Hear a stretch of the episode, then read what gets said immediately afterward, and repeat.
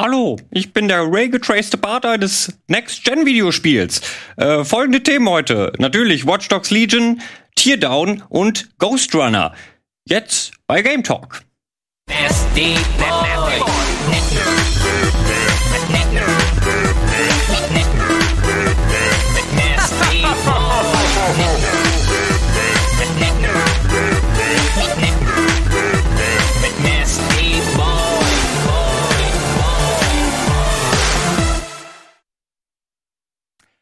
Da sind wir, liebe Damen und Herren, heute ähm, mit am Start äh, Gregor Katsios und Dennis Richtarski ähm, Guten Tag. und meine Wenigkeit. Ähm, ja, ihr, ihr habt schon äh, von diesem Next-Gen-Videospiel Dude gehört. Heute geht es unter anderem um äh, die fantastische neue Grafikgeneration, äh, wie mhm. wir gerade gesehen haben. Und ähm, Genau, Gregor, du hast nämlich Watch Dogs Legion durchgespielt und wirst darüber ein bisschen was erzählen. Genau, ähm, ich, ich weiß nicht ganz, warum ich es durchgespielt habe, doch so ein bisschen schon, aber da kann ich aus dem Nähkästchen plappern. Genau, ich bin sehr gespannt, was darüber zu erfahren, warum man dieses Spiel durchspielen sollte. Dazu habt ihr jetzt auch schon mal meine ähm, Meinung so als Preview gehört. Äh, ja, dann werden wir sicherlich auch noch über die äh, Cyberpunk-Verschiebung reden. Wir können es nicht unerwähnt lassen. Ähm, AMD hat krasse Grafikkarten rausgehauen und, und, und. Die Themen sind unendlich, Leute. Aber fangen wir doch mal an, weil das jetzt ja, wann ist das rausgekommen? Ist das nicht äh, Ende letzter Woche oder sogar heute? Mm, lass mich gucken, wann der offizielle Release gewesen ist. Und äh, so gucken, Dennis wird natürlich auch gleich noch mal ein bisschen was erzählen. Genau, hallo Dennis, du kannst sie noch mal kurz vorstellen, sagen. bevor ich lange plapper. Ah. Habt mich nicht vergessen? Nein, nein, ich habe dich sogar äh, namentlich erwähnt, aber ich habe dich nicht äh, zu Wort kommen lassen. Ja, das äh, macht aber nichts, denn ich habe nicht viel zu sagen und bin gespannt, was ihr ich, äh, zu erzählen habt. Ich google gerade schon Gregors neueste Errungenschaft, das MVSX. Ich hoffe, dazu hören wir gleich mehr. Aber Stimmt, das habe ich gar nicht gesagt. Da will ja, ich auch ein bisschen was äh, dazu erzählen, ja, genau. Aber das, äh, Watch Dogs, ja genau, du kannst mal gucken, wo der offizielle Release war. Äh, genau. Äh, Donnerstag oder Freitag? Äh, der war letzten Donnerstag. Letzten Donnerstag ist der Release gewesen, genau, genau. Ähm, nach einer mehrmonatigen Verschiebung, weil es sollte ja schon im Mai, wenn ich mich nicht irre, rauskommen. Äh, und dann Lockdown, Corona, Fernarbeit und so weiter. Plus, ich hätte mir auch vorstellen können, selbst ohne diese ganzen Umstände, so ein Open-World-Game kann gut auch mal verschoben werden. Ja. Äh, hattest du irgendwelches Interesse an dem Titel oder bist du Watch Dogs äh, irgendwie mal zugeneigt gewesen? Weil äh, durchaus der zweite Teil hat durchaus seine Fans. Also ich muss sagen, ähm, äh, Ubisoft schafft es viel zu häufig, mich mit ihren Trailern dann doch erstmal in ihren Bann zu ziehen, so dass mhm. ich denke, ja, nette Idee, äh, innovatives Konzept. Mittlerweile denke ich dann immer schon schön äh, schnell, um meine Erwartungshaltung zu dämpfen. Äh, ja, gut, ne, ist halt aber auch eine Ubisoft Open World. Was hast du davon schon zu erwarten? Ähm, aber dieses, ey, du kannst jeden spielen und so hat mich schon erstmal geflasht. Ähm, aber ja, aber auch nur im Trailer. Also als es dann eben die ersten ausführlicheren, längeren Videos gab oder jetzt eben ähm, jetzt, wo es draußen ist, äh, ist mein Problem auch schnell das, was ich auch befürchtet hatte, und zwar, dass die eben ähm, wahrscheinlich darunter leiden werden, generisch zu sein und eben keine äh, wirklich individuellen Stories äh, und schönen Dynamik untereinander zu. Es hat schon, es hat schon seine Alleinstellungsmerkmale, aber natürlich, wenn du es konkret bedenkst, äh, so ein Open-World-Titel, der sich sehr nah an GTA orientiert, ist ja quasi GTA mit Hacken eigentlich, ja. ähm, muss natürlich ein bisschen was extra bieten, um sich abzuheben von der ganzen Konkurrenz. Und äh, ich selber, ich mag so diese GTA-Formel ganz gerne, die Open-World-Spiele, die große Map, äh, Missionen erledigen, ja. Äh, Auftraggeber und so weiter. Und äh, was mich bei Watch Dogs im Speziellen da interessiert hatte, obwohl ich mit den ersten beiden Teilen wie gesagt, ich fand den zweiten besser als den ersten. Den ersten habe ich recht schnell liegen lassen. Allerdings äh, mochte ich, dass wir London als Stadt haben. Wir können den Trailer hier auch nochmal ja. parallel ein bisschen laufen lassen, weil endlich mal wieder London nach so langen Jahren, ähm, das heißt zur, zur PlayStation 1 Zeit oder auf der PS2, solche Titel wie The Getaway haben es maximal genommen. Ist eigentlich eine coole Stadt und nicht immer wieder irgendein nachgebautes New York ja. mitnehmen kannst. Äh, plus diese ganze Hacker-Thematik ähm, gibt dem ganzen Gameplay eben dem klassischen noch so ein bisschen so ein Stealth-Action-Pfiff. Mhm. Es hat sich für mich eher so eher in eine Richtung mit den Missionen Splinter Cell mit Gimmicks äh, oder Metal, Metal Gear Solid mit Gimmicks gespielt und äh, trotz aller ähm, ja ob du jetzt Bock auf diese Hacker Story hast wie es umgesetzt wird diese gewollte Coolness weil sobald alles auf Cyberspace und Hacking und so weiter hingeht kann es auch schnell unfreiwillig komisch werden ja. muss man eben dann ein bisschen zurechtkommen Äh, absolut richtig. Ähm, also was ich zum Beispiel schwierig an Watch Dogs generell finde, der erste ist ja so ein bisschen schlecht gestartet wegen dieses Downgrade-Skandals. Ähm, also Ach ja, ja, ja, wirklich ja. ta tatsächlich um einiges schlechter aussah als präsentiert. Ähm, und dazu war die Story so ein bisschen dröge. Und vieles hat, finde ich, nicht so richtig Spaß gemacht. Das Fahrverhalten der Autos war nicht cool. Ähm, also vieles hat mich daran gestört, aber ich fand den Ansatz gut. Mhm. Und ähm, ich hätte mich gefreut, wenn sie in Watch Dogs 2 diesen Ansatz einfach perfektionieren und weiter ausarbeiten, weil Watch Dogs 1 hat sich ja im Gegensatz zu 2 und 3 ähm, oder 2 und Legion noch recht ernst genommen. Also du hattest eben irgendwie eine düstere Welt, die eben von diesem Überwachungsstaat gezeichnet mhm. war und jetzt hast du halt im Prinzip nur noch bunt blinkende Punks. Und das ist auch so mein ja, größter Kritikpunkt, weil das holt mich nicht ab. Du kannst mir nicht erzählen, dass da jemand rumschleichen soll, der möglichst unentdeckt mit seiner Organisation Organisation sich durchhacken will und dann blinkt er überall. Naja, wenn alle blinken, fällt er dann noch auf. ja, okay. Das ist die Sache. Du, du, du, du hast so, äh, du hast natürlich recht. Allerdings, da du in einem London der nahen Zukunft spielst, sowieso alles sehr hochtechnisiert ist, Holo-Werbung drumherum ist, ja. allgemein alle mit ihren Handys beschäftigt sind. Ähm, ich kann es innerhalb der Welt schon mal schon mal mitnehmen. Ich bin da fast bei einem anderen Punkt äh, gegenüber Watch Dogs 1. Ich fand gerade diese Ernsthaftigkeit war teilweise erdrückend damals. Mhm. Also da gefiel es mir, weil, hey, dass sich in gewissen Punkten ist es eben lächerlich, was da passiert. Äh, wenn ja. es sich nicht ernst nimmt in bestimmten Sachen, dann funktioniert das auch zumindest. Äh, dann sollte es aber innerhalb der Story, wenn es ernsthaft werden möchte, die Kurve kriegen. Und ähm, bei Watch Dogs 3, was mich, was mir Spaß gemacht hat, war, da gibt's teilweise tatsächlich von der Story, das sind ja mehr so einzelne Vignetten, die man da spielt. Du hast die großen Crime Overlords in Anführungsstrichen, mhm. die dann alle äh, wieder von von DedSec äh, gestürzt werden wollen und die jeder einzelne Brei haben. Eine Frau, die irgendwie Organhändlerin ist oder äh, eine andere, die so künstliche Intelligenzen fördert und alles. Ja. Und da waren teilweise ein paar kleine nette so Sci-Fi-Geschichten drin, wo ich gesagt habe, für sich genommen hat das ganz cool funktioniert. Mhm. Bei der einen hatte ich das Problem gemacht, du siehst gerade die Bauarbeiter jetzt hier, übrigens sehr cool mit den Drohnen herumfliegen können, die du dann rufst zum Infiltrieren, anstatt jetzt sich irgendwo reinzuschleichen, kannst du nämlich das auch hier ganz gut benutzen. Aber warum sollte man das nicht nur noch benutzen? Weil manchmal du nicht äh, von oben in Sachen reinkommen kannst und du auch sehr schnell okay. entdeckt wirst von den anderen Drohnen der Leute. Also es ist kein mhm. Allheilmittel, obwohl es schon ein bisschen overpowered ist. Mhm. Äh, Habe ich trotzdem ganz gerne benutzt. Diese ernsthafte Sci-Fi-Story hatte ich dann aber leider, da ich eine Bauarbeiterin hatte als Hauptcharakter, die dann ganz ernsthafte Geschichten erlebt hat, während sie mit dem Schraubenschlüssel rumgeht und Leute haut. War vielleicht so ein bisschen ähm, nicht ganz so äh, richtig rübergekommen. Ja. Letzten Endes, ich habe es gerne durchgespielt. Ähm, die Welt hat mir Spaß gemacht. Ähm, die kleinen Einzelaufgaben gehen wirklich ein bisschen mehr in Stealth-Action und da jemand mit dem Handy ablenken, Drohnen kapern, mit mhm. ähm, beweglichen Kameras Computer suchen, um Sachen runterzuladen, dran vorbeischleichen, Roboterspinnen werfen, die dann irgendwie durch Gänge gehen und Sachen durchhacken. Das hat einen schönen Gameplay-Flow für mich mhm. ergeben. Ne? Und ähm, auch diese Sache mit den wechselnden Protagonisten. Du hast ja jetzt quasi jeder NPC im Spiel ist ein Charakter, den du spielen kannst, ähm, die alle so eigene Skills haben, bestimmte Waffen und, und Items mitbringen und du kannst ja herausfinden, hey, möchte ich die rekrutieren? Will ich vielleicht, brauche ich jemanden mit einer guten Waffe, um hier Ballermissionen zu machen und alles. Ich hatte da auch am Ende so mein Dutzend von Leuten, die ich gerne benutzt habe, inklusive einer Oma. Natürlich, nach, ja. nach dem Trailer musste man das machen. Da, auf jeden Fall. Ähm, und äh, es hat sich so ergeben, dass ich mal hier eine Stunde gespielt habe, mal da einen Abend und dann war ich auf einmal mit, mit der Story durch und dann war auch ganz gut. Nach so knapp 20 Stunden mit Okay, Story. aber das klingt für mich wieder recht positiv, weil ähm, ich tatsächlich ein bisschen überfordert bin, wenn mittlerweile diese Open-World-Spiele immer auf 80 Stunden oder so angelegt äh, mhm. sind, dann habe ich überhaupt nicht mehr die Motivation, es durchzuspielen, gerade wenn es eben teilweise repetitives Missionsdesign hat.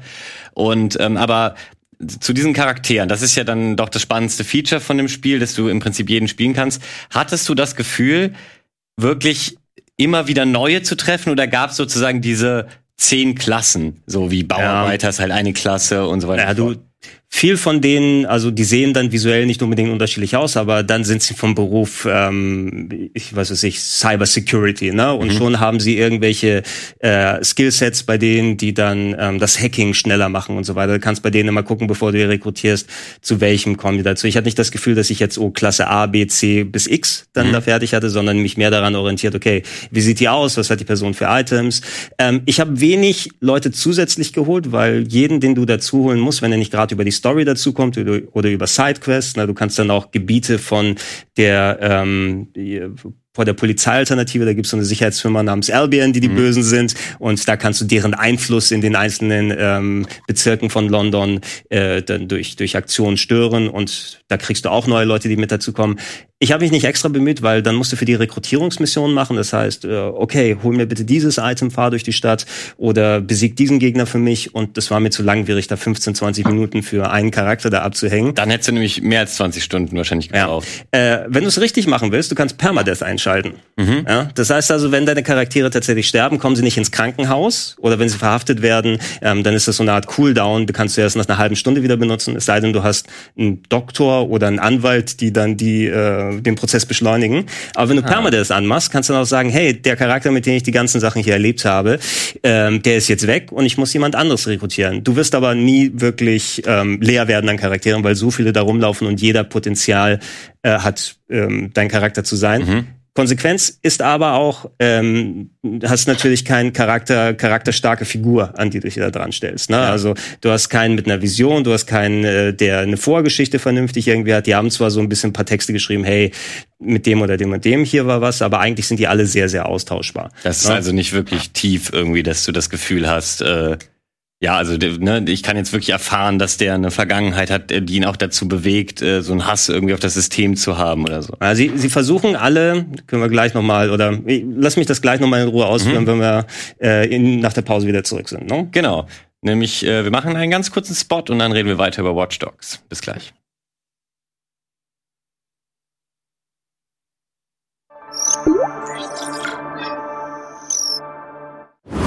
Bitburger 0,0 Isotonisch, vitaminhaltig und mit alkoholfreier Erfrischung. Bitburger 0,0. Immer ein Bit frischer.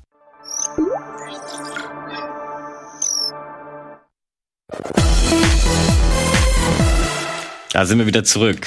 Genau. Ähm, Genau, Führ doch den Punkt noch kurz aus. Um den Punkt noch mal kurz auszuführen, äh, die Macher vom Spiel haben darauf geachtet, deinen Figuren viel Dialog zu geben. Die sprechen auch sehr viel untereinander, egal welche Figur du hast und ähm, je nachdem, mit wem du spielst. Ich denke mal, sie haben jeden Dialog vielleicht drei oder vier oder fünfmal aufgenommen mit verschiedenen männlichen und weiblichen Stimmen, mhm. damit es passt. Aber es wirkt irgendwie eben wie so ein Standarddialog, der unabhängig von der Figur ist, die du gerade spielst. Also im okay, gleichen ja. flippigen Ton so ein bisschen ne? und ähm, dadurch auch gleich wieder Austausch austauschbar. Du ja. wechselst eigentlich nur wirklich immer den Skin deines Charakters, mhm. ne, der nur ein bisschen was anders kann.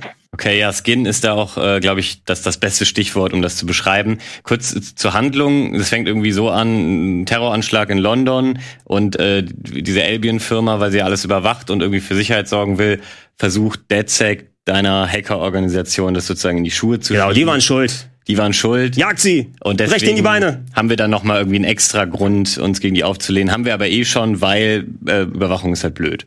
Das ist so grob abgerissen ja. wahrscheinlich die Geschichte. Ähm, und lass uns noch ganz kurz äh, zu guter Letzt über die Technik reden, weil du hast ja auch erzählt, du hast es in der Raytracing-Version äh, gespielt, ganz kurz. Es geht hier nur um äh, Raytracing-Reflexion. Also mhm. ähm, es gibt ja ganz viele Effekte, aber äh, die haben sich vor allem, und haben wir jetzt hier auch gerade in dem 4K-Trailer gesehen gehabt, das sah ja alles äh, toll gespiegelt aus. Was ist da dein Fazit zu Performance und Co.? Ja, ich war ganz froh, dass ich es auf dem PC gespielt habe, weil gerade so eine Open World, die in Richtung Next Gen auch funktionieren soll, du natürlich ähm, muss ja immer so gebaut sein, dass es auf allen Sachen vernünftig läuft. Ähm, in meinem Gaming-Rechner äh, hier von der Arbeit habe ich eine RTX 2060 mhm. äh, verbaut, also jetzt nicht die neueste Grafikkarte. Ähm, ich habe mal versucht, dieses HD-Texturenpack zu verwenden. Du kannst auch irgendwie so ah, 15, okay. 20 Gigabyte extra HD-Texturen die da holen. Allerdings, egal ob ich da mit 1080p, mit 720p, mit 4K gespielt habe, habe ich kein gutes Frame-Pacing hinbekommen. Mhm. Da hatte ich zwar halbwegs flüssige Grafik, nur es hat äh, sehr viel gestockt. Ich habe dann auf Auto-Settings alles machen lassen, die Texturen auf mhm. mittlere Qualität hat er mir eingestellt, aber das sah jetzt nicht so schlimm aus, konnte dafür aber DLSS anmachen, ähm, mhm. Raytracing anmachen und so und dann ging das mit halbwegs 60 Frames bei 1080p. Oh, okay.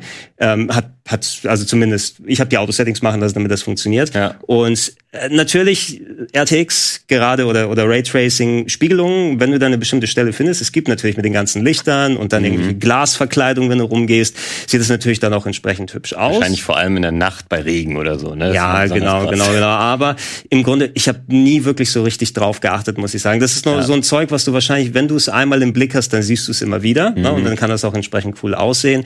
Und Watch Dogs Legion ähm, kann zu einem bestimmten Punkt, weil die Welt so teilweise schön lebendig ist und auch viel da abgeht und Partikeleffekte da sind, kann es cool ausschauen. Im Gegenzug hast du aber auch teilweise diese recht miesen Charaktermodelle. Manche sehen nett aus und dann hast du wieder unseren Bartfreund. Wir haben es am Anfang gesehen. Ey, ja. sie, es sieht aus, als ob der sich irgendwelche Haare von den Beinen abgeschnitten und mit Schuhcreme draufgeklebt hat nochmal. Ja, es also ist ich, ich, unglaublich. ich, ich, ich verstehe es nicht so ganz da. Na, also das ist, das ist ein richtiger, diesen Charakter hier, ne? den haben sie als NPC von einer Story-Mission sozusagen gepackt, mit dem du dich unterhalten musst. Die haben den also bewusst, ich weiß nicht, ob es bei anderen Spielen auch so ist, kann sein, dass da ein anderer Charakter steht. Bei mir war der aber in der Story-Mission drin und der versteckt doch was.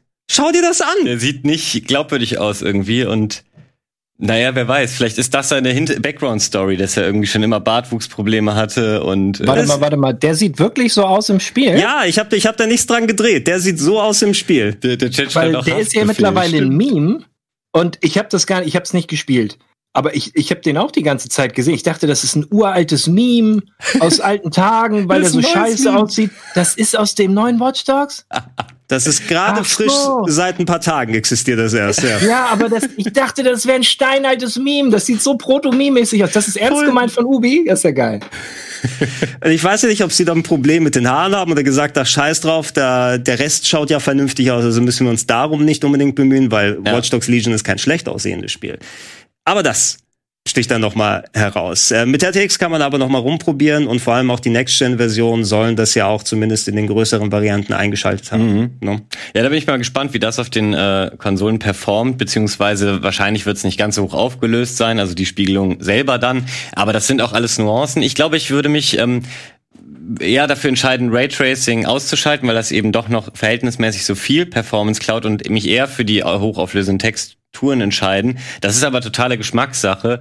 Ähm, naja, also was ich nur noch abschließend äh, als, als jemand, der Kannst du den wegmachen, der guckt ja, meine schlimm, Seele. das ist schlimm, der, der Oh muss Gott. von uns weg. Ähm, Den sehen wir hier auf den Monitoren gerade, werte Zuschauer. Ich muss äh, einfach nur noch mal ganz kurz sagen, dass ich es äh, einfach so schade finde, weil du sagst ja auch, du magst diese Sandbox-artigen Open-World-Games, du guckst dir diese Welten ganz gerne mal an, fährst da rum und so. Das trifft auch total auf mich zu, deswegen habe ich äh, GTA 5 total geliebt, weil das das per, per Excellence gemacht hat. Und Ubisoft hat's halt auch drauf, äh, schöne Details in die Welt zu bauen, wo du mal stehen bleibst, dir was genauer anguckst äh, und so. Ähm, aber ich finde, es ist nie so rund geschliffen. Also wirklich, ich habe bei GTA habe ich mit jedem Fahrzeug Spaß, weil es sich zwar arcadig, aber immer anders fährt. Bei äh, Watch Dogs, bei drei kann ich es jetzt zu wenig beurteilen, aber bei eins und zwei also bei zwei haben sie es ein bisschen besser gemacht, aber auch da war es einfach auf, auf Dauer keine spaßige Fahrphysik. Und ich würde mir einfach so wünschen, dass Ubisoft so ein bisschen ja mehr so einen Fokus reinbringt, also sich ganz klar dafür entscheidet, entweder machen wir eben voll was aus äh, unserer Welt und arbeiten auch viel mehr noch mit Environmental Storytelling, aber ich habe so häufig bei diesen großen Open, äh, ja, Ubisoft Open Worlds das Gefühl, dass sie so versuchen alles zu machen, von allem so ein bisschen.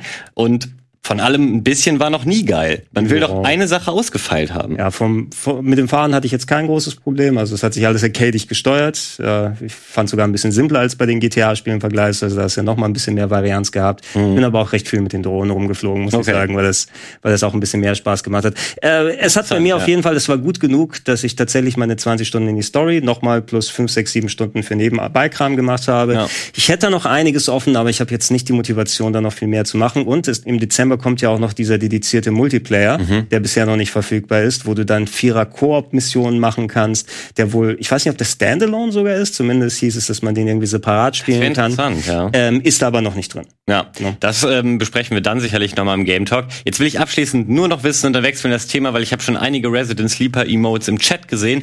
Ähm, Denzel, was hältst du denn von den bun bunten Punks? Du findest sowas doch auch scheiße normalerweise.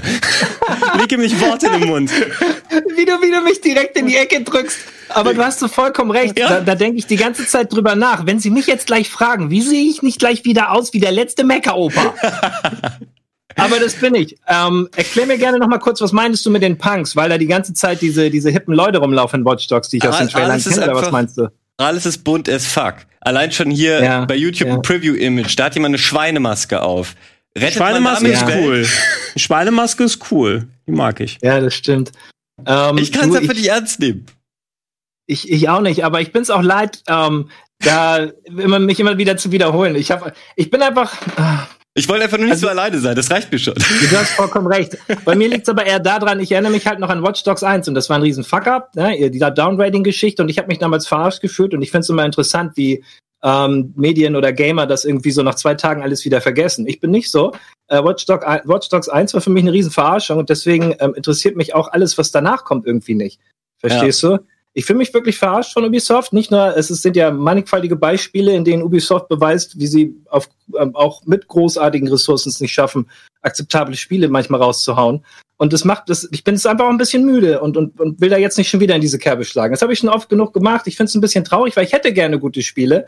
Aber ähm, oh, ich habe natürlich die Trailer geschaut zu Watch Dogs, aber du hast recht, diese ganze bunte Sache hat mich von vornherein nicht so richtig angemacht. Ähm, aber ich muss einfach an Watch Dogs 1 denken. Und ähm, wenn ich das tue, dann ist sofort die Luft raus bei mir.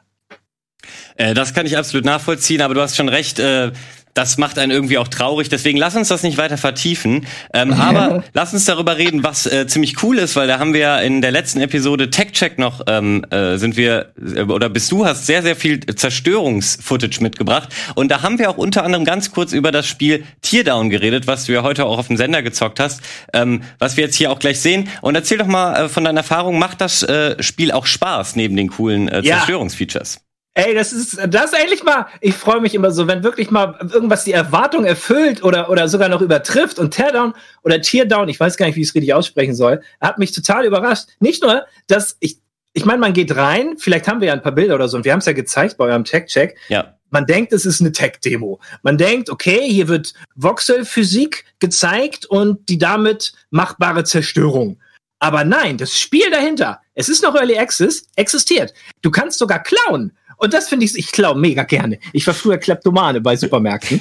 und ähm, das macht mega Spaß. Du bist ein, ähm, du hast ein Abrissunternehmen, so wie damals bei Blast Corps, erinnert ihr euch noch? Ja. Und dann kriegst du immer wieder Aufträge. Ähm, wir haben hier ein Problem, wir haben da ein Problem, kannst du das abreißen, aber das sind alles Aufträge illegaler Natur. Und du musst da immer schnell rein, alles kaputt machen und irgendwann löst du einen Alarm aus und dann musst du abhauen. Und das macht irgendwie Spaß. Das ist nicht einfach nur rumgekloppe und gucken, wie die Sachen zusammenstürzen, wenn man dagegen fährt. Jedes Fahrzeug, das du siehst, ist steuerbar. Und ich meine, ich habe mich schon so dran gewöhnt, dass irgendwie immer irgendwo ein Fahrzeug steht, das du seltsamerweise nicht fahren kannst. Aber in diesem Spiel nicht. Du kannst alles fahren, alles macht Spaß. Zieh dir das rein. Wie, wie, wie, das fühlt sich super gut an. Du hast sogar ähm, so eine Blowtorch. Ich dachte anfangs, das ist ein Flammenwerfer, bis ich dann rausgekriegt habe, das ist so ein, so ein Stahlschweißgerät. Und du kannst dann auch Stahlstreben zerstören. Ich dachte erst, das geht nicht, aber das geht auch. Und es gibt unglaublich viele Möglichkeiten, zum Ziel zu kommen. Meistens ist es einfach nur, geh rein, mach das kaputt oder geh rein und klau das. Und auf dem Weg dahin musst du was kaputt machen, um reinzukommen. Aber es, es macht tierisch Spaß. Es, dieses Kaputtmachen, ich werde es auf jeden Fall noch auf dem Sender weiterspielen. Ich habe ähm, morgen noch einen Slot, vielleicht da. Äh, ich kann es jedem empfehlen, ist jetzt seit Wochenende draußen und das, was ihr da seht, genau so spaßig ist das. Ist natürlich noch Early Access, erwartet nicht zu viel. Ich habe auch erst fünf Missionen gespielt, aber schaut euch die Physik an, wenn euch das Spaß macht, Sachen kaputt zu machen. Und ich weiß, das, das tut's. Ja, jedem ähm, macht das Spaß, come on. Denke ich auch, denn, denn checkt das aus. Aber ich finde die Idee fantastisch. Ich wusste tatsächlich gar nicht, was so der Aufhänger des Ganzen äh, ist, bis du es gerade erwähnt hast. Also Abrissunternehmen passt ja total zu dieser Zerstörungsthematik und du ja klaust dann auch noch Sachen irgendwie. Also ich ich finde ich finde ähm, also jetzt habe ich noch ja. mehr Bock darauf, weil man nicht nur ich dachte auch es wäre eigentlich nur es geht ums um Sandbox Zerstörung. Aber es geht um mehr. Ja, glaube ich, oder zumindest soll das sieht es so aus, als soll da mehr reinkommen. Ich weiß noch nicht, was man mit den gestohlenen Gegenständen am Ende macht. Ich schätze mal, dass man sich seine seine Abrissunternehmensbasis ausbauen kann oder sowas in der Richtung, aber soweit bin ich noch nicht. Ich habe jetzt drei, vier, fünf Missionen gespielt ah, okay. und die sind teilweise ganz schön knackig. Weil dann heißt es irgendwie, klau aus dem Haus das, aus dem Haus das und versenke zwei Autos in der See. Und dann hast du aber ab, einer, ab einem bestimmten Moment, ähm, wenn du eine Objective anfasst, geht der Alarm los. Aha. Oder wenn zu viel brennt oder sowas. Und dann bist du manchmal unter Zeitdruck. Und dann muss es ganz, ganz schnell gehen. Und dann hast du ein bisschen Puzzle drin. Dieses Spiel ist auch ein bisschen Puzzle. Oh, okay. Weil du dir von vornherein quasi ähm, einen Weg machen musst, um innerhalb, meistens ist es ein 60-Sekunden-Timer, diese Mission abzuschließen und zum Fluchtauto zu gelangen. Mhm. Und da musst du dir manchmal Wege bahnen oder vorbereiten, weil sie äh, am Anfang noch nicht so da sind. Also musst du vielleicht erstmal mit dem Schiff ähm, den Steg abreißen oder mit dem Bagger hier da noch ein Loch rein, damit du da durchkommst und schneller, schneller zum Ziel kommst oder sowas. Also es macht tierisch Bock. Und vor allem ist es ein Spiel, wo du am Anfang nicht weißt, ist es möglich? na gut, ich probiere es aus. Und dann merkst du, es ist möglich und das ist das Geilste. Das klingt fantastisch. Und ja. äh, meine letzte Frage wäre, warum würdest du sagen, ist es noch Early Access, weil sie noch äh, ganz viele Missionen nachpatchen oder was wirkt daran für dich noch unfertig? Ja, es sind noch keine, keine spielbaren Inhalte so groß. Sie haben ein paar Maps, da sind ein paar Objectives und die sind auch schon aneinander gehangen. Aber es fehlt noch das große Ganze, um es wirklich ein, ein komplettes Spiel nennen zu können. Mhm. Momentan macht man eher nur so Mist und, und diese kleinen ähm, Aufträge, aber mehr ist es denn auch nicht. Okay, also ich lese gerade im Chat, bei Langeweile für einen Fünfer wäre okay. Wäre das auch Was? deine... Sieht ein, großartig aus. Also ja, beim, im, im jetzigen Zustand, wenn das Spiel äh, fertig ist, okay, meinetwegen auch mehr Geld, aber... Ähm, ja, da ist jemand im Chat sehr, sehr knauserig, sag ich mal. ja. Wer weiß, also ich, ich äh, wollte einfach auch mal die Stimmen der Leute aufgreifen, aber wahrscheinlich haben vorher alle geschrieben, mega geil. Ähm, ich werde es auf jeden Fall zocken und wir, mir wäre das auch 20 wert. Ich mag, ich bin sowieso kein Gegner von Early Access. Ähm, ich habe Klar gibt's, gab's mal ein paar Scams, aber ich habe das bisher als sehr positiv wahrgenommen. Ähm, wenn du dem nichts hinzuzufügen äh, äh, hast, dann würde ich sagen, machen wir eine kurze Werbepause und danach äh, reden wir noch über unsere weiteren Themen. Dann bis gleich, ja, ich oder? habe dem nichts ah, hinzuzufügen. Ich werde nicht. für immer schweigern oder für diese Werbung. Nee, du kannst auch danach noch was sagen. Bis gleich. Next time on the Outriders broadcast, we're taking a look at Endgame. Where do you go? What do you do? And most importantly, how do you go about perfecting your personal Outrider build? As well as this, we'll be checking out the Technomancer in our final class spotlights. See you then.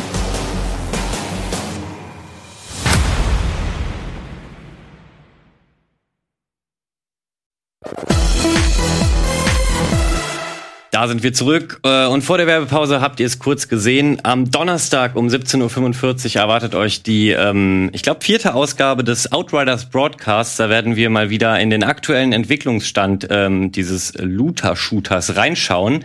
Ähm, das Spiel selber hat sich ja leider verschoben. Äh, deswegen werden wir sicherlich im neuen Jahr kurz vor Release nochmal reinschauen. Aber seid auf jeden Fall gespannt darauf. Aber zurück zu äh, Themen hier im Game Talk. Und zwar eine Sache möchte ich aber wissen.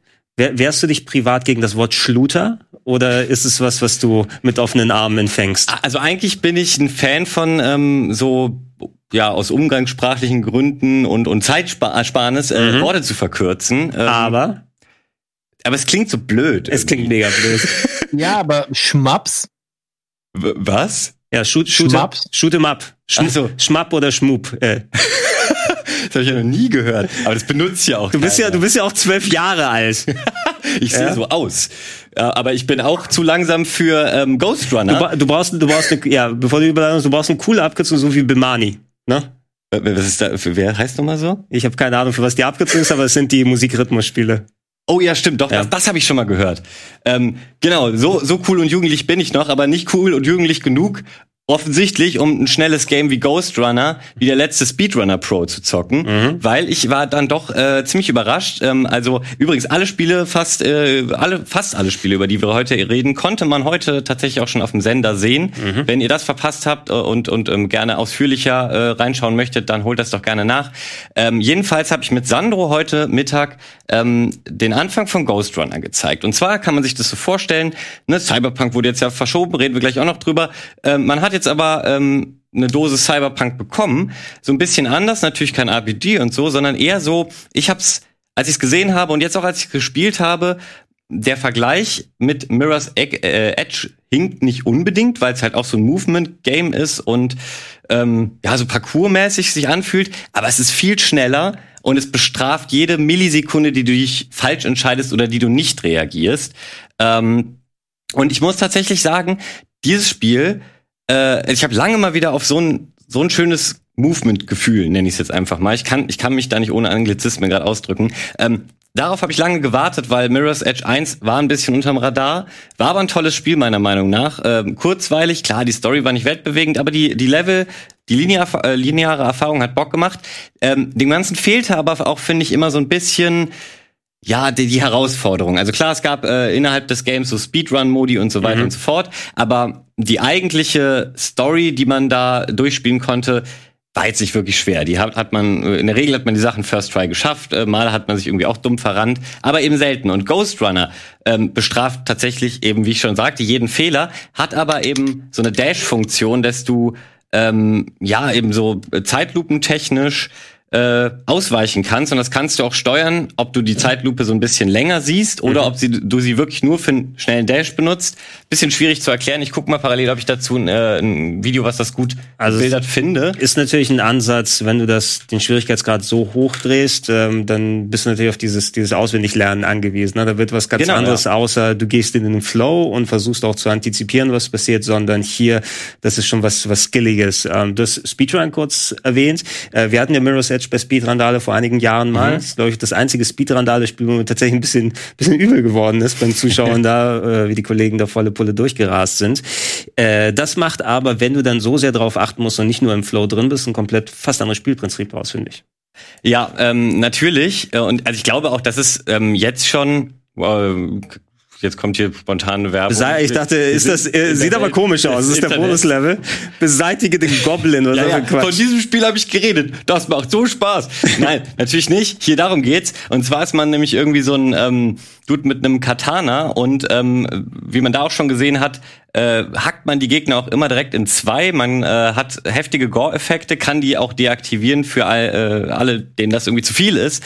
Ähm, aber die Optik ist stilsicher und schön. Auch da gibt es im Übrigen äh, Raytracing und DLSS. Mhm. Das habe ich aber äh, sofort ausgestellt, zumindest Raytracing, weil dieses Spiel äh, profitiert tatsächlich von mehr als 60 Frames enorm. Mhm. Äh, selten habe ich den, den Impact so stark gemerkt. Ähm, und Dennoch war ich äh, nicht so gut und dachte auch erst, ich bin nicht gut. Also die, die heute Mittag schon zugeschaut haben, ähm, haben meine Frustration bemerkt. Nach dem ersten Level stand da nämlich, ähm, das waren sie und das sind ihre Freunde. Und da stand Wirt, hat es in sechs Minuten geschafft, sie haben es in acht Minuten geschafft. Wirt ist 30 Mal gestorben, sie 46 Mal. Was halt direkt so, ich hätte das Spiel da schon fast beendet, weil ich dachte, come on, wir haben beide quasi gleich angefangen und er ist direkt besser oder was? Da habe ich ja direkt schon keine Lust das mehr. Darfst du nicht mit Wirt. Nee, genau, man darf sich nicht mit Wirt vergleichen. Möchte man jetzt meinen. Im zweiten Level sah es dann schon ganz anders aus. War dann wiederum auch ein motivierender Faktor, dass ich dann da war zehn Minuten schneller. Nee, nee, da, also da war da ich tatsächlich ein bisschen schneller und bin auch um einiges äh, weniger gestorben.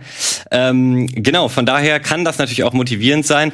Aber ähm, irgendwann ist mir dann noch klar geworden, nee, nee, ich bin gerade nicht sonderbar schlecht, sondern das ist auch ein bisschen Konzept des Spiels. Mhm. Also, dass du diese Trial-and-Error-Passagen eben so ähm, erlebst, dass du, ja, eben, äh, hast du ja gerade auch schon gesagt, aus deinen Fehlern lernst, ähm, dann am Checkpoint neu startest und eben versuchst, ein bisschen besser zu machen. Und was, das einz, der einzige Kritikpunkt, den ich eigentlich habe, ist, das Spiel hat einen unglaublich coolen Soundtrack, äh, so ich habe es Vaporwave Techno heute mit im Mittag genannt. Ich habe gar keine Ahnung, ob das der richtige Begriff ist. So hört sich auf jeden Fall für mich an. Und äh, in diesen schnellen Passagen wie hier, ähm, so, ja, trägt er halt auch krass dazu bei, dass man so richtig im Flow ist und irgendwie auch schon so mitgroovt und natürlich Rhythmus hilft auch dabei, ähm, sich an den Rhythmus dieser Schüsse und so äh, anzugewöhnen.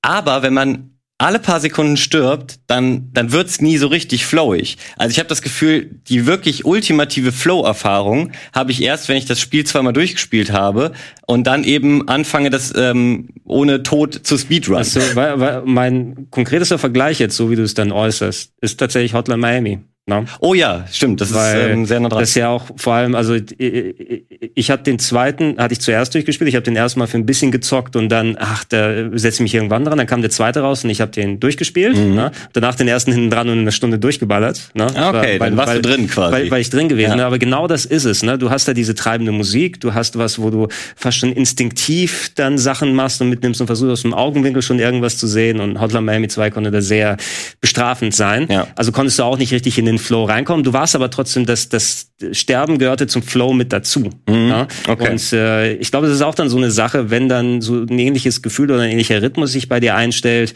wenn du es weiterspielen kannst, weiter motiviert bleibst, vielleicht wird es dann auch noch schwerer und noch unfairer. Mhm. Und dann, wenn du es durch hast, probierst es nochmal, ne? Und dann sollst du wahrscheinlich dein erhofftes Erlebnis haben.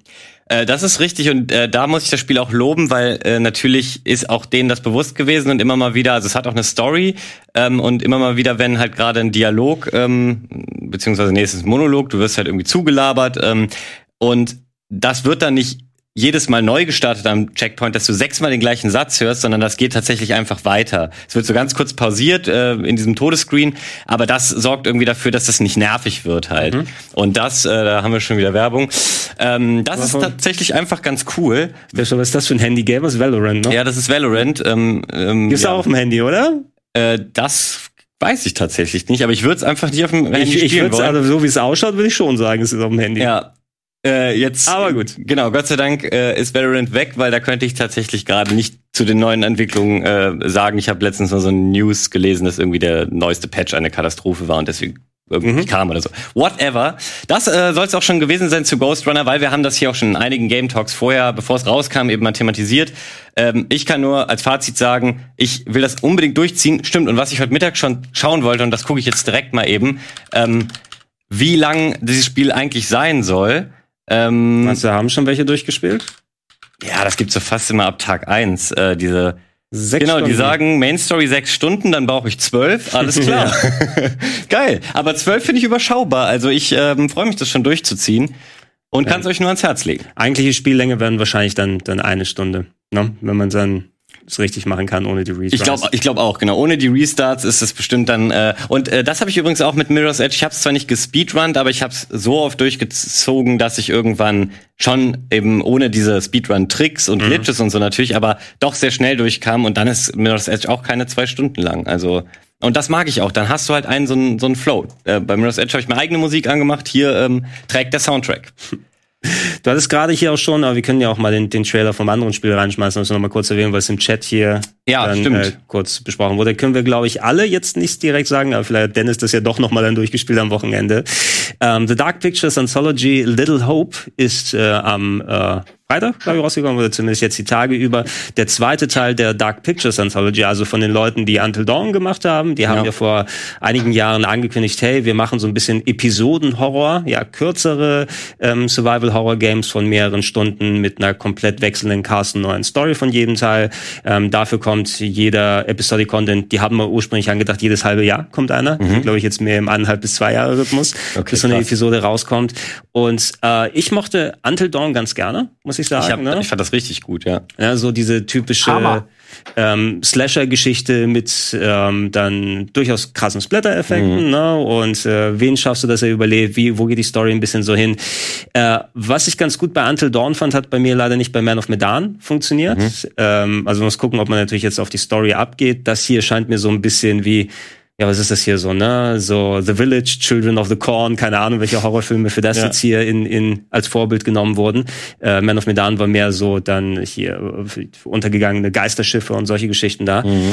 Ähm, durch die Kürze hat leider der Cast und die Figuren haben nicht das, die, die Gelegenheit gehabt, so ein bisschen zu wachsen. Ne? Bei Until Dawn war das Schöne, dass immerhin du nicht nur die Stereotype hattest am Anfang, das ist hier der Aufschneider und das ist hier die nervige Freundin und so weiter, sondern dass durch die, das ganze Abenteuer sich sich Verhältnisse verschieben, Sympathien anders verteilen. Mhm. Und auf einmal, oh, den fand ich unsympathischer, aber dem, mit dem habe ich jetzt so agiert und es geht so in die Richtung. Ein Wachstum bei den Charakteren.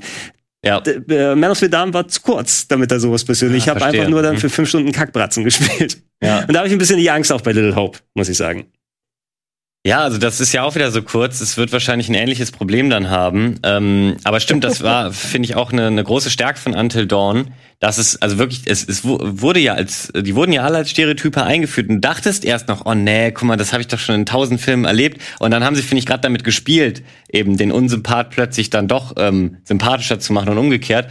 Ähm, ja, weiß nicht, ob man das da erwarten kann. Ich habe äh, bisher echt von dieser äh, The Dark Pictures Anthology-Reihe nicht viel Gutes gehört. Also es gab, äh, du hast gerade gesagt, es war die, ist jetzt die dritte? Das ist die zweite. Äh, die zweite erst, okay, genau. Stimmt, Von Man of Medan war das einzige davor. Genau, das soll nämlich nicht geil gewesen sein. Ähm. Hier können wir es jetzt noch nicht abschließend sagen. Also ich, ich möchte schon mal spielen, weil man soll ja nicht den Tag vor dem Abend loben. Vielleicht äh, haben die es in dieser kleinen Geschichte besser hinbekommen, so den das Storytelling und mhm. wie das funktioniert. Die haben sich auch so Sachen überlegt, dass da so ein Multiplayer dabei ist, dass äh, verschiedene Leute gleichzeitig Entscheidungen treffen, die übers Internet zusammenspielen, ja. oder dass man den Controller rumherum reicht in der Gruppe, was jetzt nicht so gut funktioniert. Aber das, das haben sie ja. damals angedacht. Äh, vielleicht klappt das besser jetzt bei Little Hope. Ne? Den, den Ansatz finde ich ja nicht schlecht. Die Bilder sehen ja stimmig aus. Sie mhm. nehmen ja richtige Hollywood-Schauspieler, als ob es so eine TV-Serienfolge bei Netflix oder so wäre. Ähm, vom Aufwand her, äh, wie sie es umsetzen. Das sieht ja auch technisch dann immer sehr gut aus. Aber jetzt immer noch auch, weil ich habe das sind auch, die kennt man doch, doch. Ja? Da sind Okay. paar, ich, weiß, ich weiß jetzt nicht, wie deren Namen heißen, dann weiß der Chat wahrscheinlich besser bes- Bescheid, aber war das der Typ mit den Augenbrauen? Na? Der, der Hauptdarsteller hier? Guck mal nach Guy with Eyebrows. Ja, google ich Und dann sofort. äh, google, äh, google das mal. Dann, Lass dann Fabian in Ruhe. Der andere. ich habe Eyebrows gesagt, ja. Warte mal, lass mal gucken. Da siehst du ihn. Will, Will Poulter, das ist er doch, ne? Was? So findet man den? Ist er das nicht? Bitte es ganz an. kurz auf Google springen. Wir haben einmal den Basketballspieler da unten, äh, Anthony Davis, wie heißt er nochmal? Na, der mit, dem, mit der Schwalbe im Gesicht. Und da oben, das ist, das ist doch der Typ aus Little Hope, oder? Hey, oder was? Ja, ist er das nicht? Was sagt der Chat? Los. Richtig. Richtig. Will- du? Kann keiner was Potter. erkennen, sag dir mal. Mach mal größer, Guy with Eyebrows. Ja, doch, der sah so aus wie der Typ im Trailer gerade. Der hat zwei Schwalben. Ja, nimm mal das Bild von Wikipedia. Ich glaube, da kann man es deutlich sehen. Das ist auf der rechten Seite Ach, oben. da, das hier meinst du, ja. Oder auf der rechten Seite oben. Da, so, da, da. Guck mal, schau, da, da winkelt er die Augen an. Ah, ja, So ein ja. bisschen. Hm. No? Das ist er, sagt der Chat. Siehst du? Boah, Google ist so smart geworden, So dass klug. es das äh, erkennt. Also, ja, krass, das war er offensichtlich. Ähm, aber genau, warum ich, äh, mich das jetzt überrascht, ist, ähm, das sind nicht mehr so hochkarätige Schauspieler, kann man sagen, weil bei Until Dawn. Bist du dir sicher? Vielleicht kennst du den noch nicht. Okay, ich kenne einfach Guy with Eyebrows. Du kennst, muss ich äh, ganz klar zugeben. Will Poulter. Will Poulter heißt er auch als, äh, als Poulter, Alias. Ähm, nee, aber da waren doch hier Hayden Panettiere und, und äh, Remy Malek und ja. so. Also die, die, Obwohl, Remy Malek kannte ich, kannte ich erst, den kannte ich vorher nicht. Okay, muss Ja? ich auch zugeben, ich habe ihn durch Until Dawn kennengelernt. Dann hat er äh, fantastisch in Mr. Robot und äh, diversen Filmen danach abgeliefert. Das war, also er war nicht unbekannt, aber es war schon auch nochmal ein weiteres Sprungbrett, glaube ich. Ähm, Ja. Äh, zumindest die haben Leute, die entsprechend auch Seriendarsteller oder Filmdarstellererfahrung dafür genommen. Mhm. Wie gut es ist, ich werde es ausprobieren. Ich hoffe da aufs Beste. Ich hatte die Entwickler tatsächlich zum Man of Medan interviewt und die Mhm. haben mir erzählt eben, dass die parallel an fünf Episoden gleichzeitig arbeiten. Oh, ja, wahrscheinlich, ja. um dann die Technikerfahrung auszutauschen. Mhm, Aber bei ja. Sachen, die miteinander natürlich, wo sie alles Motion Capturing, was sie machen, können sie ja eh wegwerfen nach einer Episode, weil die Cast wieder neu ist und die Umgebung ja, stimmt. je nachdem, wie effizient die sind. Ich hoffe da fürs Beste, weil ich mag die Idee, finde ich super immer noch, ne? So eine Art äh, Twilight Zone, wie so von Ja. früher oder solche Geschichten, aber als Absolut. Videospiel umgesetzt. Bisher war es leider nicht geil. Ja, das ist schade. Vielleicht kriegen sie da noch die Kurve. Ähm, Das werden wir wahrscheinlich auch in einem der zukünftigen Game Talks erfahren, wenn dann noch mal jemand sein äh, Feedback, der es dann letztendlich durchgespielt hat, äh, hier abgibt. Ähm, ja, gehen wir mal ein bisschen so zum News-Part über. Jetzt haben wir Ja. echt äh, viel über was wir gezockt haben und was man zocken sollte und was aber nicht. es waren neue Sachen immerhin. Ne? Immerhin neue Sachen, ja. Also ist ja auch jetzt mal wieder ein bisschen was rausgekommen. Äh, Ich meine, es geht aufs Weihnachtsgeschäft zu. Ähm, auch wenn es nicht, wird nicht anders werden in den nächsten Wochen. ja, das stimmt, auch wenn nichts Wildes für die Next-Gen-Konsolen äh, rauskommt. Immerhin ein bisschen. Da kann man sich ja schon äh, in Corona-Zeiten drüber freuen. Und da sind wir jetzt auch direkt so ein bisschen bei dem News-Part der Verschiebung, würde ich sagen. Weil es wurde Sure. ja nicht nur, ähm, was natürlich äh, wahrscheinlich jeder sofort mitbekommen hat, weil das ganze Internet schreit und heult, wie ich es noch nie erlebt habe. Es wurde nicht nur Cyberpunk verschoben, sondern ähm, auch na, Far Cry 6 Far Cry 6 und äh, Ghost Recon Schieß mich tot? Echt, es kommt ein neues Ghost Recon. Oder, ich- ja, oder nee, Rainbow Six Quarantine. Ach ja, stimmt. Ja. Ja. okay. Aber nah dran. Ich krieg, das, das, wo die Leute ballern bei Ubisoft. genau. Whatever. Nee, aber äh, also ein neues Ghost Recon hätte mich tatsächlich geschockt. Die sollen erstmal Breakpoint wieder gerade bieten. Oder nee, hieß das so? Point Break, das ist ein cooler Film. Nee, Break, Breakpoint. Ja, genau. Ja, aber nur das Original äh, Point Break. Und immerhin, Ja. es gibt ja den äh, Sam Fisher DLC dafür, oder? Für Breakpoint? Kriege ich das durcheinander? ja, Den würde ich mir gerne noch mal angucken, zumindest. das stimmt. Äh, das habe ich am Rande mitbekommen. Aber das ist ja das, was die Leute wollen. Ein neues Splinter Cell. Aber wir schweifen ab. Genau. Far Cry, ähm, ja, pff, überrascht mich jetzt nicht. Also eigentlich überrascht mich nichts davon, weil ähm, man kann jetzt natürlich ähm, so ein bisschen abwägen, wie sehr sind äh, bei aktuellen Verschiebungen auch äh, die Corona-Thematik, wie sehr sind das vorgeschobene Gründe oder ähm, ist da ein bisschen was dran, aber es ist eben auch die übliche Entwicklungsproblematik, bei, die wir bei vielen AAA-Spielen, wo man sich verkalkuliert, weil die so riesengroß sind ähm, und wo man den Crunch irgendwie, wo man sagt, ja, komm, mach mal diese Woche nur 90 Stunden anstatt 100. Ähm, weiß ich nicht. Ja, also schwierig. das, du, du kannst es nicht natürlich zu 100 Prozent sagen. Ich denke, Ubisoft wird natürlich viel, gerade im speziellen Fall Corona erwähnen und Work from Home, was bei solchen Riesenprojekten, auch wenn die Infrastruktur vielleicht mittlerweile halbwegs umgestellt sein sollte, ja. ähm, dass die besser von daheim dann auch agieren können. Es fehlt immer noch das richtige Miteinander, das kurz auf dem kurzen Weg absprechen, ohne Telekonferenzen, mhm. wo du vielleicht nicht als Nicht-Spieleentwickler mit einem 700 äh, das ab, abschätzen kannst. Ja. Das wird, da wissen sie besser darüber Bescheid. Aber ähm, du hast es ja auch in Richtung Cyberpunk erwähnt, da kam mir auch sehr überraschend. Jetzt wird es doch noch mal um drei Wochen verschoben, nachdem das Datum am 19. November so final, final, final wie noch möglich gewesen ist. Ja. Ähm, gerade diese Crunch-Geschichte ähm, ich glaube, damit kommen jetzt die Entwickler nicht so einfach weg. Ne? Das, äh, da ist einfach noch mal mehr ein Auge drauf geworfen. Und äh, ich freue mich auch auf Cyberpunk, aber wenn es heißt, dass äh, die Leute, die dran entwickeln, nicht diese erwartete, hey, jetzt müsst ihr 100 Stunden Schichten äh, pro Woche irgendwie schieben, am Ende, um das zusammenzuschrauben, damit es dann doch noch am Ende mit den letzten Bugs rauskommt. Und da gehen ja eh viele Gerüchte drumherum, hey, es liegt nicht nur an Bugs, sondern es sind die Last-Gen-Versionen oder die, das Spiel wurde neue Bude, keine Ahnung, was von wegen stimmt, aber ich bin mir sicher, dass da viel Arbeit dran steht. Von mir aus warte ich auch ein Jahr noch, äh, ohne dass sie jetzt die Leute da durchpeitschen müssen, um das fertig zu machen. Das ne? wäre mir tatsächlich auch lieber. Also vor allem, wenn sie es ganz klar so kommunizieren würden, könnten sie naja, so einen halben Marketing-Move draus machen. Also es ist schon ein bisschen schäbig, hey, wir ähm, quälen unsere Sklaven nicht und ähm, deswegen äh, müsst ihr jetzt ein halbes Jahr warten. Ich hoffe, das ist jetzt cool für alle. So geht's natürlich auch nicht. Aber ne, wenn man das es ist so eine große Thematik geworden. Also ähm, ich glaube auch, es ist bei vielen Leuten auch angekommen, die nicht so in den Videospiel-News so tief drin sind wie wir, dass es dort ähm, massive ähm, Überarbeitungsproblematiken gibt. Ähm, und das, ich habe das damals auch mitbekommen bei Red Dead Redemption 2 ist das auch so ein bisschen über die Bubble hinaus geschwappt, dass das in, ähm, in ja, Zeitungen, die quasi immer mal wieder am Rand über Games berichten, ist diese Thematik auch mal angekommen. Also bei diesen großen Projekten scheint das ja mittlerweile ähm, also es soll das jetzt nicht verteidigen, aber gefühlt nicht mehr anders zu gehen, weil wir es immer und immer wieder erleben. Weil das, weil das eben eine systemische Sache ist, die sich so mhm. ein äh, reingehauen hat. Es sind Mammutprojekte, diese Spiele. Ne? Und äh, ja. also selbst wenn du dir ein Watch Dogs anguckst, was wir jetzt als nicht den größten Titel des Jahres ansehen, weil so viele andere, viel anderes ansteht, aber da ist so immens viel Arbeit reingegangen. Da haben Tausende von Leuten bestimmt daran gearbeitet und auch richtig viel da investiert, dass es überhaupt funktioniert und rauskommt, ist dann meist ein Wunder. Aber wenn sich nur so eine Kultur festgelegt hat, hey, seid froh bei uns hier arbeiten zu können, weil dann könnt ihr im Videospielbusiness arbeiten und es ist vorausgesetzt. Und äh, also nur weil es immer schon so gewesen ist und es gang und gäbe in der Spieleindustrie ist, ist es kein Grund, keine Änderungen daran zu machen und bessere Arbeitsbedingungen zu schaffen. Ja, Na, und selbst wenn es das erwartete Lieblingsspiel mit Cyberpunk 2077 ist, wo auch richtige Schritte äh, von der, der Produktionsleitung da gemacht wurden, aber äh, wo sie dann doch noch am Ende dann drumherum kommen und jetzt müssen wir doch Crunch machen. Das ist auch so ein, so ein fader Beigeschmack. Ja, vor allem. Erinnert ihr euch noch an die Zeiten von 3D Rams, als ein Spiel fertig war, wenn es dann? Das wäre ja. auch eine Möglichkeit. Ist es nicht ganz so, dass, dass, dass, dass es keine andere Möglichkeit gibt? Ja. ja? Also, ja. Vielleicht ja. ist 2077 auch das Release-Jahr bei Cyberpunk. Hoffentlich.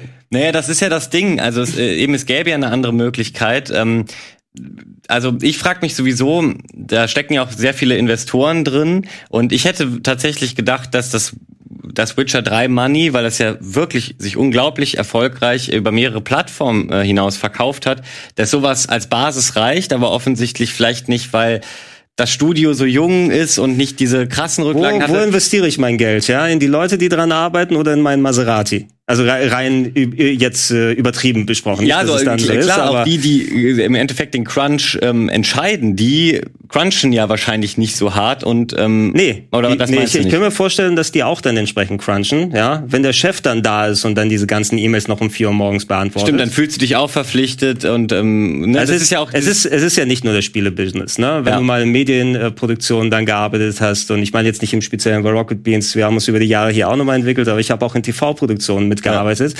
wo du dann äh, ja ja die Sendung muss fertig werden, natürlich schneiden wir bis fünf Uhr morgens, damit das Tape ausgespielt werden kann. Und dann merkst du erst danach, dass du gar keine Energie mehr hast. Ne? Mhm. Also das ist schon schwierig. Das ist sehr schwierig. Ähm, was ich ähm, ja dazu, weil ich ja eben gesagt habe, ähm, es wäre zwar ein mieser, aber ein äh, Marketing-Move, den ich äh, der der Branche zutrauen würde gewesen, zu sagen, hey, wir verschieben das wirklich um ein halbes Jahr und dadurch geht es irgendwie Leuten besser. Was ja ein krasser Marketing-Move war, war dieses, hey, unser Spiel ist jetzt Gold gegangen. Und das machen ja alle inzwischen als so klassische PR-Meldung, um so zu signalisieren, boah Leute, ihr könnt euch freuen, es ist kurz vor Fertigstellung.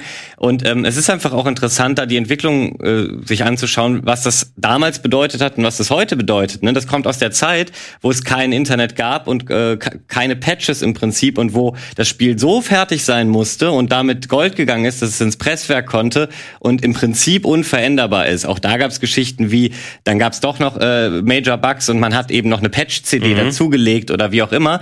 Ähm, aber es war eben schon dann doch überwiegend fertig. Und das ist halt ähm, in, im Laufe der Zeit, weil das Internet eine entspannte Option ist, weil aber auch Projekte so groß geworden ist, dazu verkommen, dass man ähm, jetzt das sagt, wenn der Content fertig ist, also wenn sozusagen das Spiel, ähm, also so habe ich das zumindest immer verstanden, also storytechnisch ist Cyberpunk ähm, an, an dem Punkt der Meldung war es fertig. Ähm, das haben sie gesagt. Du das haben nicht, die gesagt. Ich weiß nicht, ob das so ist. Genau, also ich, ich, um das kurz auszuführen, behaupte ich ganz kurz, dass äh, das, das war da fertig. Äh, sozusagen Geschichte haben sie da nicht mehr reingepackt. Aber was diese Meldung halt nicht bedeutet, ist dieser ganze Rattenschwanz, wie sie wollen es auf neuen Plattformen rausbringen, die Optimierung dafür, das äh, Fixing der Bugs, was in so einer komplexen Open World und generell in RPGs, wie Bethesda, äh, generell äh, ganz schön ja, großer Prozess in dieser Entwicklung ist, dann hat man ja auch vor gar nicht allzu langer Zeit noch erfahren, ähm, dass erst vor drei Jahren das Spiel komplett nochmal ähm, umstrukturiert wurde, was einem natürlich auch wieder, äh, bisher war unser Stand sieben Jahre Entwicklungszeit,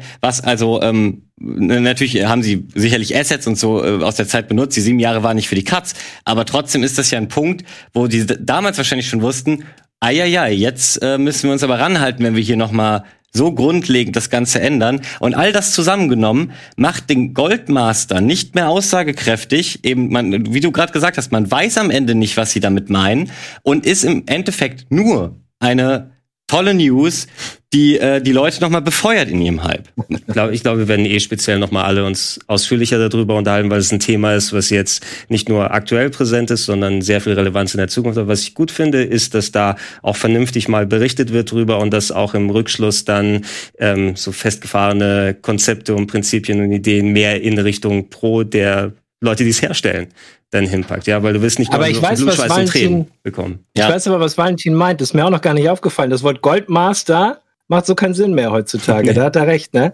Ähnlich wie eigentlich, wenn man mal drüber nachdenkt, Alpha und Beta und Early Access. Ist heutzutage benutzt jeder das anders. Keiner weiß, was wir. Früher stand das mal fest, wo der Unterschied zwischen Alpha und Beta ist, aber heutzutage nimmt das keiner mehr ernst. Das ist alles das Gleiche und Early Access kommt jetzt auch noch dazu. Ja. Und ähm, das ist eins, ist interessant, weil Goldmaster ähnlich wie zum Beispiel das Wort auflegen beim Telefonieren ja heutzutage eigentlich keinen Sinn mehr macht, weil mhm. du es ja nicht mehr physisch auflegst, wird Goldmaster auch so ein Wort sein, das ähm, vielleicht in 30 Jahren, wenn ähm, Cyber Günther Jauch, wer Millionär macht, nochmal fragt, was ist eigentlich gemeint mit Auflegen ja. oder Goldmaster, ja. ne? weiß man nicht. Weißt du, bei, bei all den Goldmastern, es kann ja doch schon sein, dass hier jetzt Versionen gepresst wurden von Cyberpunk für die Leute, die sich eine Disc holen. Mhm. Aber das hat ja auch keine Relevanz mehr in Zeiten, wo du, was war es, Metal Gear Solid 5 für den PC, wo du es aufmachst und dann 10 Megabyte Installer drauf ist und du den Rest runterladen musst. Ja, also ja das, das gab's häufig, ja.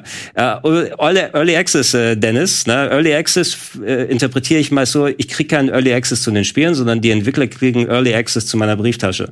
So ist es eigentlich. ja, ja wobei ich finde, ne? Ist ein Deal in beide Richtungen ja ein bisschen. Ne? Du kannst auch dafür in die Entwicklung reinkommen. Kann ich ihre zwar, Demo dann spielen. Ja, ja, genau. Ihre Demo wesentlich früher. Ähm, ist halt die Frage früher, also es gab ja auch mal die Zeit der Demos, die ähm, je nach Entwickler und Publisher äh, auch wiederkommt. Aber mittlerweile, Dennis, ich kann dir genau sagen, was eine, eine Technical Beta ist. Und zwar ist das eigentlich die moderne Form der, der, der äh, Demo. Also jedes Call of Duty, jeder Multiplayer-Shooter nutzt das natürlich einerseits für den Server-Stresstest, äh, aber auch um die Leute heiß zu machen. Das ist in der Regel schon eine Version, die läuft ganz gut, äh, weil sie, damit wollen sie auch zeigen, unser äh, äh, ähm, ja, unsere, unser Spiel ist jetzt schon toll und da äh, selten ähm, ist es nur noch so, dass sie dir so einen richtigen verbackten Crap vorsetzen, weil dann müssten sie ja Angst haben, ja gut, wenn die jetzt sehen, das kommt in drei Wochen raus und die Technical Beta ist jetzt noch so verbackt, dann äh, ne, haben wir ein Problem. Äh, deswegen habe ich schon, mal, äh, schon immer das Gefühl, dass sie auch sehr ähm, krass diese Beta ausarbeiten.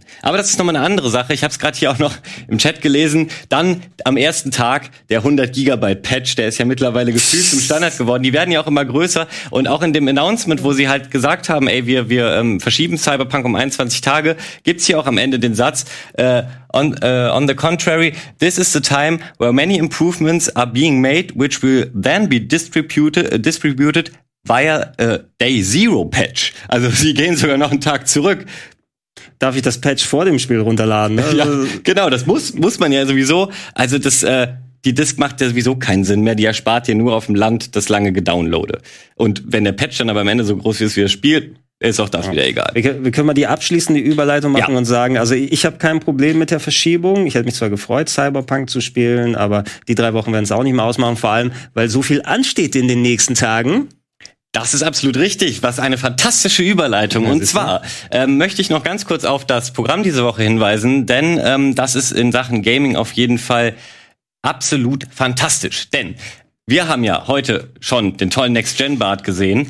Ähm, wir wollen uns aber ja nicht nur, genau den, wir wollen uns aber ja nicht nur wie äh, in den vergangenen Wochen die Konsolen von außen angucken, sondern am äh, 5 es ist der fünfte, der fünfte, elfte, der Donnerstag. Ähm, da fällt um 15 Uhr das Embargo für zumindest die Xbox-Konsole, noch nicht PlayStation. Und die äh, werden uns Gregor äh, und ich mal ein bisschen mehr im Detail anschauen, genau. softwareseitig, ein paar Spielerfahrungen, die es äh, jetzt schon anzuspielen gibt, dort äh, ja bewerten, von unseren Erfahrungen erzählen. Darauf könnt ihr auf jeden Fall gespannt sein. Dann äh, zocken Denzel und ich ähm, am Mittwoch um 21.30 Uhr unser neues Format an Escape from Noob Noobkov, wo es quasi darum geht, dass ich als äh, absoluter Escape from Tarkov ähm, Noob dieses Spiel ein bisschen nahegebracht äh, kriege. Und wir weiß er noch nichts von. Denzel weiß er nichts von seinem Glück. Doch, natürlich. Ähm, und genau, da hoffentlich in einer längeren Reihe, so ein bisschen straight to gold technisch, ähm, ich irgendwann gut in diesem Spiel werde, wir die Quest rein durchspielen und uns eventuell, wenn wir dann doch nicht weiterkommen, auch mal Hilfe von außen suchen. Das bleibt abzuwarten, wie gut das Ganze läuft. Und zuletzt sei noch hingewiesen, ähm, und zwar ein Next-Gen-Spiel, was ähm, wir schon zocken konnten, ähm, was eben schon optimiert ist für die neuen Konsolen, ist Dirt 5. Und ähm, das zocken Chiara und ich am Freitag äh, und bauen dort Strecken, weil das hat einen fantastischen Level-Editor. Und zwar so wie der Trackmania-Editor im Prinzip. Man kann echt coole, ähm, in so Stadien echt coole äh, Sprung- und Stuntstrecken machen. Und den Freitag drauf werden wir diese Kreation der Strecken, unter äh, anderem auch eure Community-Kreation, dann hier irgendwelchen Mitarbeitern ähm, vor die Füße werfen. Und die müssen die dann in einem Turnier äh, ja, zeigen, wer die denn am besten fahren kann. Freut euch auf den ganzen Kram und freut euch jetzt vor allem noch auf die folgende Sendung. Ich habe es schon so auf dem Chat gelesen. Geografie-Interessierte en masse chatten da gerade. Und zwar folgt jetzt GeoBattle, unser GeoGuessr-Format mit Lars, Lisa und Mara. Viel Spaß dabei. Haut rein.